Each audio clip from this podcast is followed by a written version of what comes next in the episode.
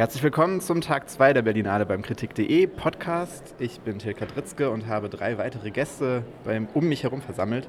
Da wäre zum einen Jonas Nestroy, Philipp Schwarz und Hanna Pilatschik von Spiegel Online. Oder Spiegel sagt man jetzt nur noch, glaube ich. Ne? Der, vom, vom Spiegel, genau. Ähm, wir wollen halt über zwei Filme reden. Die beiden Filme, die jeweils ähm, die ersten sind in ihren jeweiligen Wettbewerben. Gerade haben wir den ersten ähm, Wettbewerbsfilm gesehen, ähm, El Profugo von ähm, Natalia Meta. Und danach werden wir noch über den Encounters, äh, den ersten, ähm, genau, Encounters Eröffnungsfilm, der aber auch zugleich der erste ist, der dort im Wettbewerb läuft. Aber zunächst wird uns ähm, Hanna ein bisschen was erzählen zu dem ersten Wettbewerbsfilm, den wir gerade gesehen haben. Die Regisseurin heißt Natalia Meta und das scheint schon Programm zu sein. Ähm, ihre Hauptfigur ist Ines, auch eine Frau mit äh, doppelter Agenda. Sie ist zum einen Synchronsprecherin von japanischen Slasher-Filmen, ist der erste Eindruck, aber sie ist auch Chorsängerin von anspruchsvolleren, ähm, kammerartigen äh, Stücken. Und ähm, in diesen beiden ähm, Professionen erleben wir sie erstmal nicht. Wir erleben sie in einer Ausnahmesituation, nämlich im Urlaub mit einem Freund, den sie selber noch nicht Freund nennen würde, aber schon mal einen Strandurlaub macht, bei dem es zu einem großen Unglück kommt, dessen Genese unklar ist, ist ein Verbrechen womöglich, was sich aus Geräuschen zusammensetzt. Und diese Geräusche begleiten dann den Rest des Filmes. Ähm, man muss genau hinhören. Ähm, es gibt einen nicht Subtext, sondern einen Subsound, der den Film grundiert. Und äh, es ist dann ein Spiel, wer was hört, ähm, was Ines in ihrem Leben hört, wer Ines Botschaften hört, was sich halt eben jetzt sehr mysteriös anhört, aber eigentlich erstmal ganz simpel anfängt, nämlich mit einer Figur in der Krise. Ja, dann ähm, gebe ich mal äh, in die Runde, beziehungsweise ich weiß ja schon so ein bisschen, ähm, wem der Film etwas besser und wem nicht gefallen hat. Deswegen würde ich jetzt erstmal Jonas äh, fragen. Ähm, was hat dir denn an diesem Film gefallen? Ja, also ich glaube vor allen Dingen erstmal die Exposition des Ganzen. Die hat für mich, ähm, also genau das, was Hannah jetzt gerade schon sozusagen gesagt hat, diese, dieses Problem, mit der der Film sozusagen anfängt und ich weiß gar nicht, nach recht langer Zeit dann das erste Mal seinen Titel einblendet. Ähm, hat mir ganz gut gefallen, weil ich fand, dass er so ganz recht klassische Szenen, wie so Traumszenen, die Albträume sind, ähm, es immer ganz gut schafft, sich das nicht so einfach zu machen, die irgendwie aufzulösen.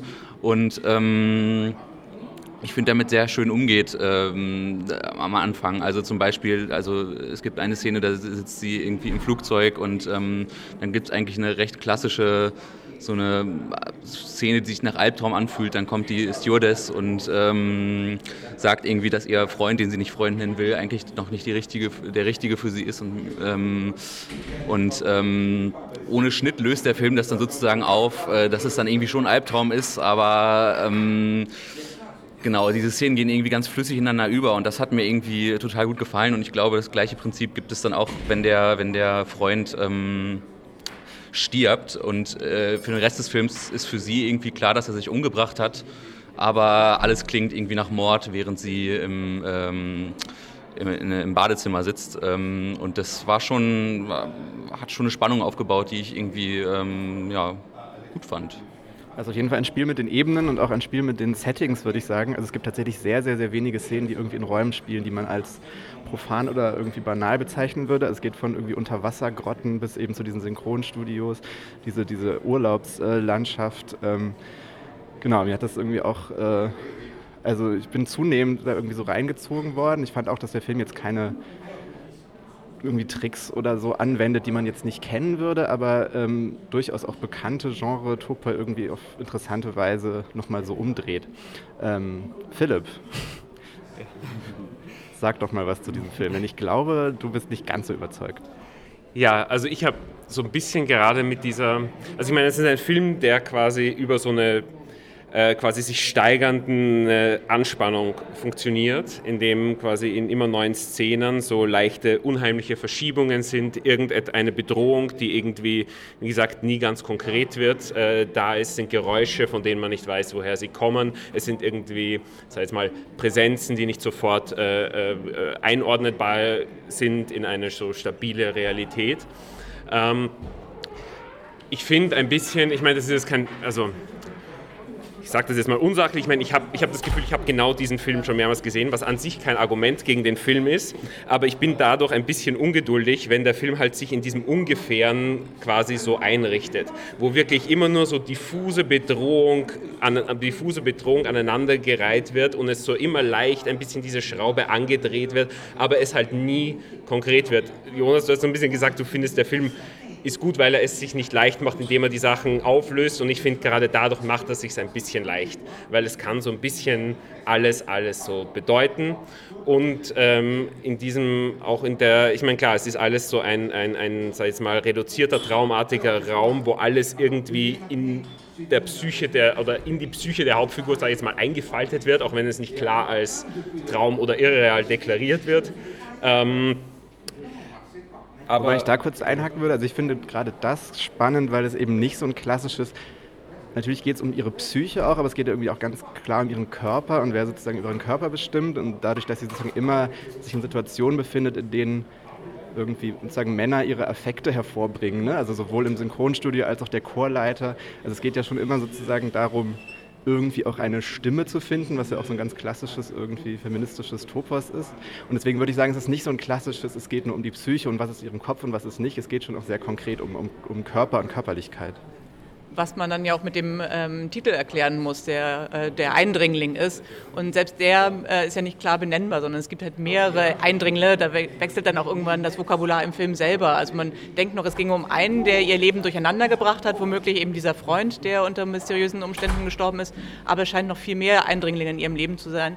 Und es ist die Frage, wen sie reinlässt und wen sie abwehren will. Also er hat schon auch eine psychische Konstellation, die aber auch dann sexualisiert wird mit dem Eindringling. Ähm, selbst aber das ist auch eigentlich nicht richtig klar zu trennen, was jetzt der, die, die physische und die psychische Penetration ist und welche halt eigentlich gewollt ist. Deshalb finde ich auch eben das Spiel mit der Hauptfigur ähm, ein sehr ähm, heikles, also auch eins, was halt ähm, vielleicht auch gar nicht aufgehen will. Ich finde zum Beispiel auch, dass man ihr als Hauptfigur von Anfang an eigentlich nicht traut. Also es ist nicht jemand, der einen auf äh, dünnes Eis führt, sondern es ist jemand, der schon von vornherein auf dünnem Eis steht und man stellt sich dazu und muss so ein bisschen gucken, was dann passiert.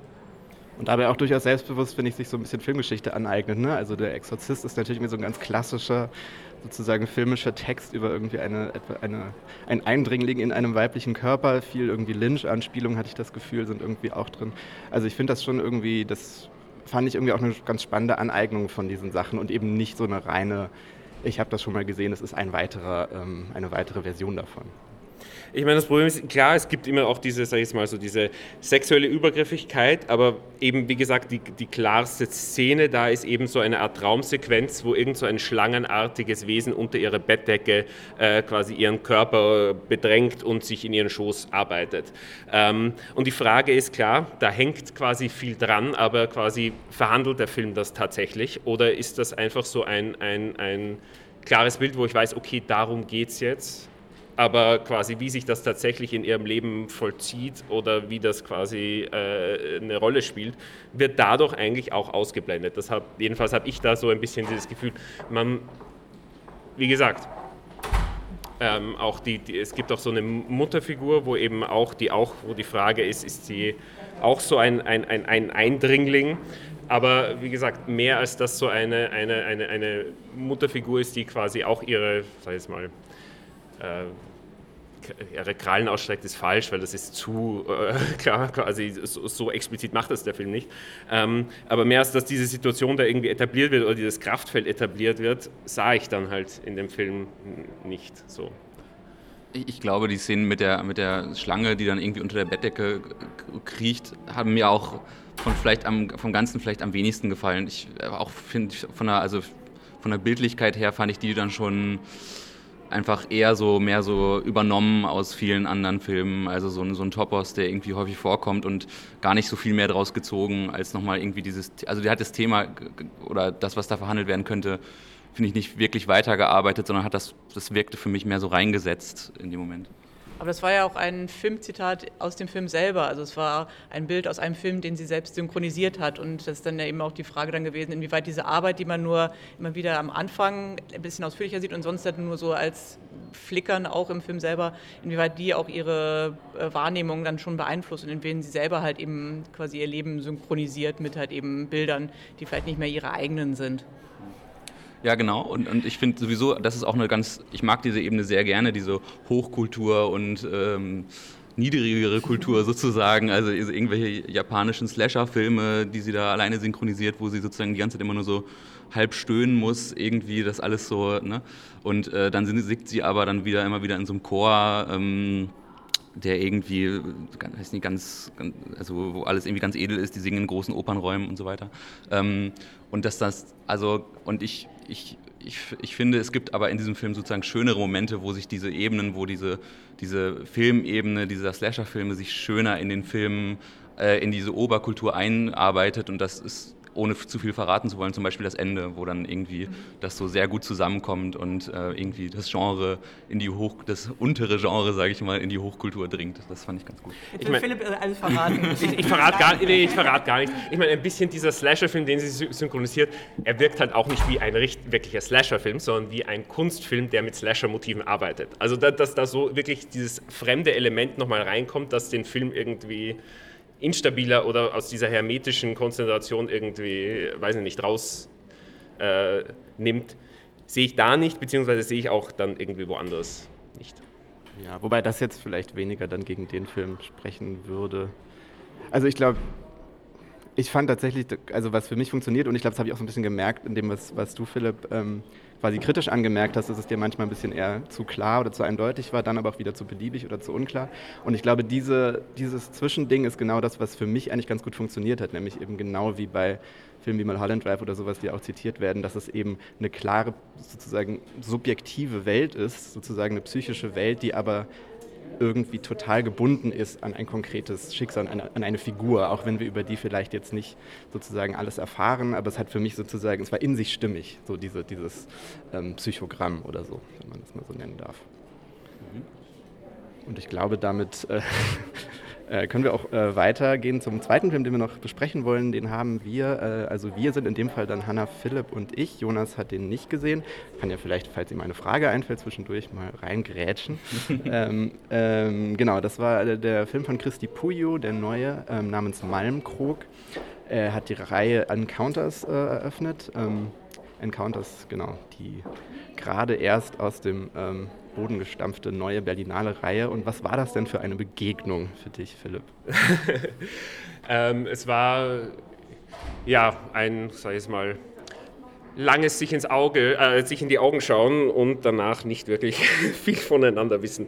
Ähm, äh, also ich umreiße mal kurz, worum es in dem Film geht. Also äh, es, ist, es äh, äh, spielt in einer, in einer Schneelandschaft, in einem Landhaus, äh, Malmkrog, das wird nicht, glaube ich, explizit thematisiert, aber auf Wikipedia steht, das ist so eine, eine Stadt in, ähm, in Rumänien, die früher sehr von Deutschen besiedelt war, also von Siebenbürgen nach Sachsen, also von der deutschen Minderheit in, in Rumänien damals.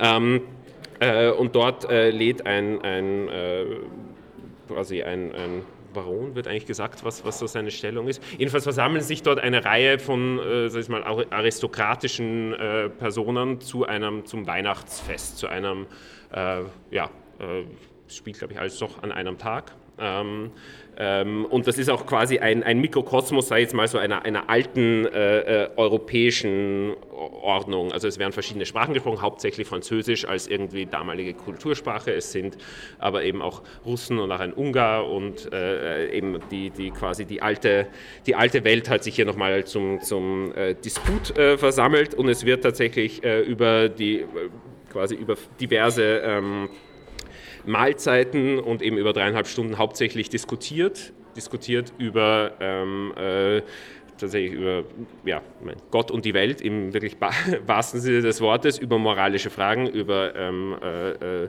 die Zulässigkeit von oder vielleicht sogar die, die, die Rolle des Krieges in der göttlichen Ordnung, über ähm, äh, die, das Verhältnis des Menschen zu, zu dem Gott, über auch äh, quasi das Selbstverständnis oder das, sag ich jetzt mal, damalige, und die Frage ist, ob es ein rein damaliges Selbstverständnis von Europa eben als durch eine gemeinsame Kultur und ein gemeinsames Menschenbild konstituiertes. Ähm, Äh, genau, dann aber auch eben um sehr, äh, sage ich jetzt mal, kleinteilige theologische Fragen, um das um quasi äh, Verhältnis von dem Gewissen zu moralischem Handeln und äh, auch welche Rolle Gott da überhaupt noch spielen kann.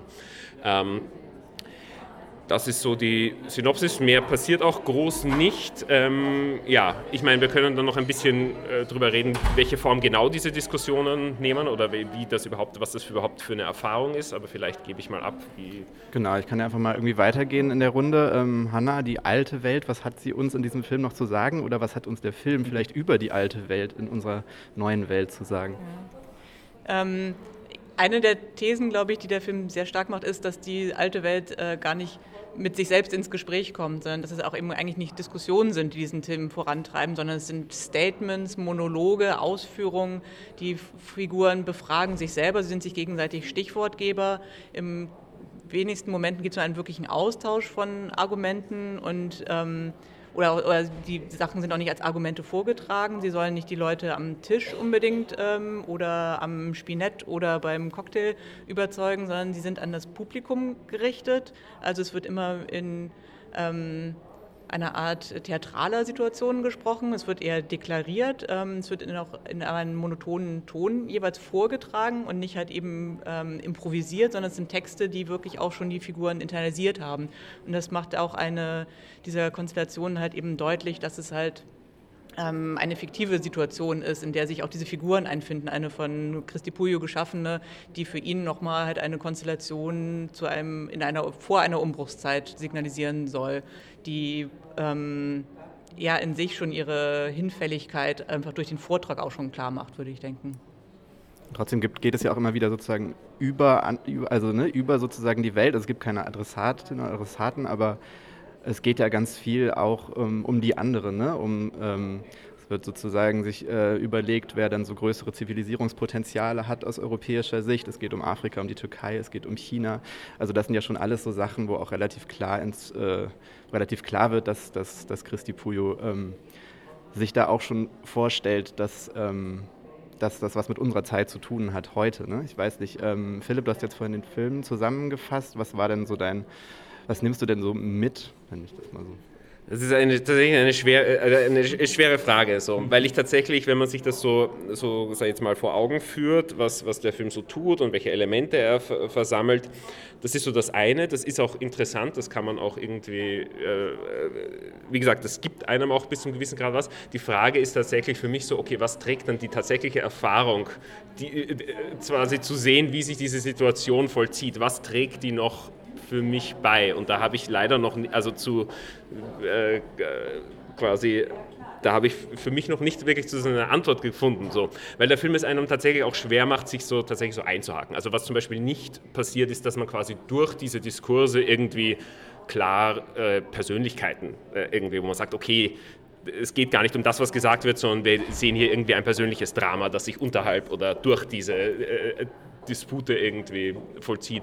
Es ist auch tatsächlich schwer, auch auf einer inhaltlichen Ebene diesen Diskussionen zu folgen. Zum einen auch, weil, also ich meine, das ist natürlich eine sehr, sag ich jetzt mal, elaborierte Sprache, die jetzt äh, quasi auch schwer zu folgen ist, auch allein, weil ein Satz quasi fünf Untertitel in Anspruch nimmt, die man alle irgendwie im Kopf behalten muss.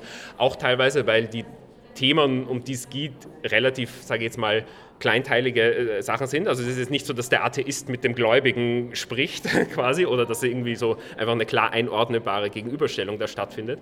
Ähm, ich meine, eine Sache, die natürlich durch diese Länge, diese Struktur auch äh, quasi ermöglicht ist, ist, dass wenn da mal quasi tatsächlich etwas passiert und sei es tatsächlich nur, dass eine Person durch im Schnee von rechts nach links geht, ist das, ist das, erlebt man das wie ein Feuerwerk quasi. Was natürlich dann auch irgendwie äh, ja, eine Erfahrung ist, die der Film quasi dann bereithält. Also das sind so die, ähm, oder wenn, wenn, dann hinten so ein, ein, ein, ein junges Kind quasi plötzlich reinläuft und dann halt im letzten Moment wieder zurückgehalten wird und dann auch nicht mehr zu sehen ist. so, also diese aber, aber, dann wird weitergesprochen sozusagen genau. und das fand ich auch irgendwie dann beim Nachdenken über den Film, weil ich dann gestern noch über ihn schreiben musste, ist mir das dann auch nochmal, wenn wir kurz danach auch schon ein bisschen gesprochen, dass es eben doch irgendwie wirklich ermüdet, irgendwie drei Stunden Untertitel zu lesen, auch in dieser Sprache, aber dass das natürlich irgendwie auch so ein bisschen genau der Punkt ist, denn es geht ja sozusagen da auch darum, wie sich eine bestimmte Klasse da abschottet, ne? die Fenster sind am Ende irgendwie alle zu, es ist sozusagen eine völlig hermetische Welt, aus der heraus sozusagen die Welt erklärt und äh, besprochen wird. Und das ist sozusagen übersetzt sich in eine, in eine wirklich auch äh, selbstbezogene Erfahrung sozusagen, allein mit diesen Untertiteln sich vor allem auseinandersetzen zu müssen.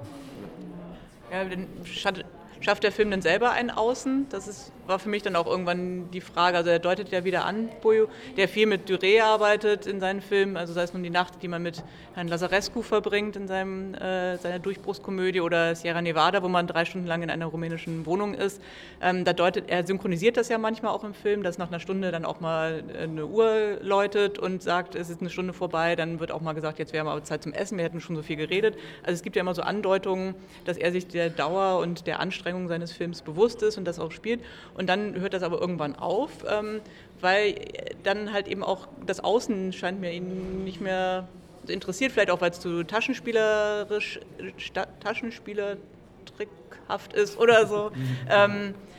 das hat er ja alles drauf, das wissen wir von seinen Filmen, dass er das meisterhaft kann, auch eben Witze aus dem Film heraus äh, zu gewinnen und so. Und das macht er hier nicht. Und ich finde diese Verweigerung äh, einerseits eine radikale, aber auch eine wirklich ermüdende, weil ich mich dann eben auch frage, warum will er sich selber nicht fordern, nochmal eine andere Ebene dazu finden, außer halt eben diesem, sein Publikum aussetzen. Ich finde, der Gestus ist immer wieder da und ähm, es additiert nicht, also es kommt nichts Additives dazu. Was natürlich auch damit zusammenhängt, das haben wir jetzt noch nicht erwähnt, dass der Film auf einem Text basiert eines russischen Philosophen, dessen Namen ich jetzt glaube ich nicht wirklich zusammenkriege, Sowjetov oder so ähnlich. Oder Solowov, glaube ich. Also so schreibt man es jedenfalls. Genau, der eben auch im 19. Jahrhundert ähm, einen Text, der heißt Drei Erzählungen geschrieben hat, auf diesem Text basiert auch dieser Film. Das heißt, es ist schon auch ein fremdes Material, dem er hier irgendwie auch gerecht werden will und in dem er eben auch ähm, wahrscheinlich aktuelle Bezüge sozusagen wiederfindet oder zumindest damit was machen will. Aber das stimmt natürlich, dadurch ist, glaube ich, dieses Hermetische, was bei ihm eh immer eine Rolle spielt, noch mal strenger geraten.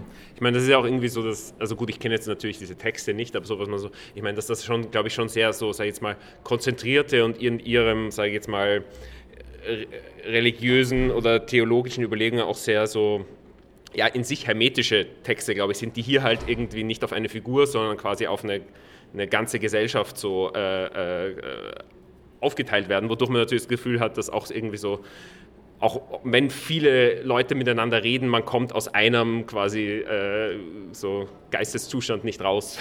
ähm, aber ja. Ja, dann kommen wir jetzt mal aus dem Geisteszustand Podcast wieder raus und verabschieden uns für heute und hören uns dann hoffentlich morgen wieder. Jo, Vielen Dank. Ciao. Tschüss.